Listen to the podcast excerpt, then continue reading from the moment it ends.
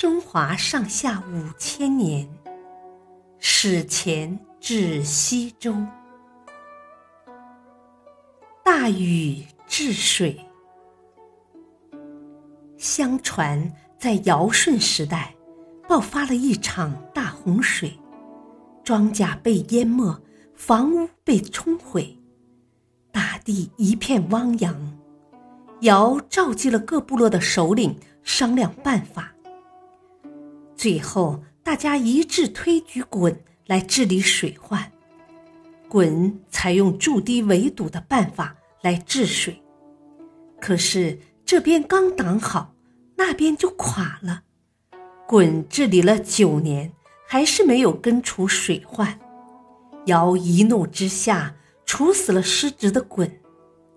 等到舜继位后，他听说鲧的儿子禹是个治水能手，就派禹去治水。禹头脑聪慧，勤恳踏实，他吸取了父亲。治水失败的教训，决定采用开渠排水、疏通河道的方法，将洪水引入大海，彻底根除水患。为了治水，禹费尽心思，不辞劳苦。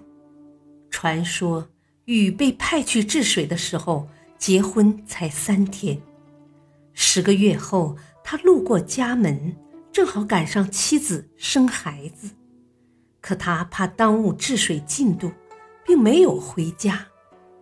过了一年多，当禹第二次经过家门时，儿子已经会走路了。可是时间太紧迫了，雨只是远远地向妻儿挥挥手，还是没有停下前进的脚步。当雨第三次经过家门时，已经是十年以后了。儿子长成了大小伙子，他跑出门来拉父亲进屋。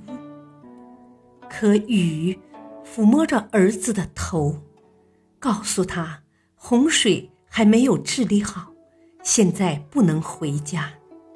就这样，经过整整十三年的努力，禹。终于消除了水患。禹因为治水有功，被舜选为接班人，成为了新的部落联盟首领。后来，为了感念禹的功德，人们都尊称他为大禹，即伟大的雨的意思。